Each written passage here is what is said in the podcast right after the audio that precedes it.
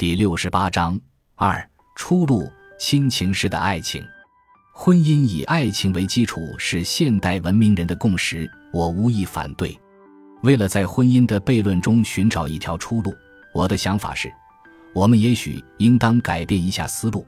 把作为婚姻之基础的爱情同上述那种浪漫式的爱情区分开来，那种浪漫式的爱情可能导致婚姻的缔结，但不能作为婚姻的持久基础。能够作为基础的是一种由爱情发展来的亲情，与那种浪漫式的爱情相区别，我称之为亲情式的爱情。在这种爱情中，浪漫因素也许仍然存在，但已降至次要地位。基本的成分乃是在长久共同生活中形成的彼此的信任感和相知相惜之情。西方一位社会学家把信任感视为好婚姻的第一要素，我觉得是有道理的。这种信任感不单凭借良好愿望，而是悠悠岁月培养起来的，在重要的行为方式上互相尊重和赞成的能力。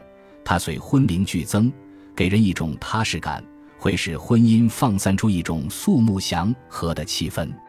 事实上，许多家庭之所以没有解体，并不是因为从未遭遇浪漫式爱情的诱惑，而恰恰是因为当事人看重含有这种来之不易的信任感的亲情式爱情，从而自觉地规避那种诱惑，或者在陷入诱惑之后仍能做出理智的选择，而受委屈的一方也乐意予以原谅。在我看来。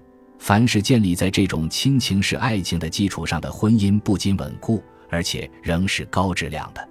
我不否认一次新的浪漫式爱情带来更加婚姻的可能性，但是，第一，这终究是未知的，因而是一个冒险；第二，即便真的如此，在结婚之后，新的浪漫式爱情迟早仍要转变为亲情式爱情。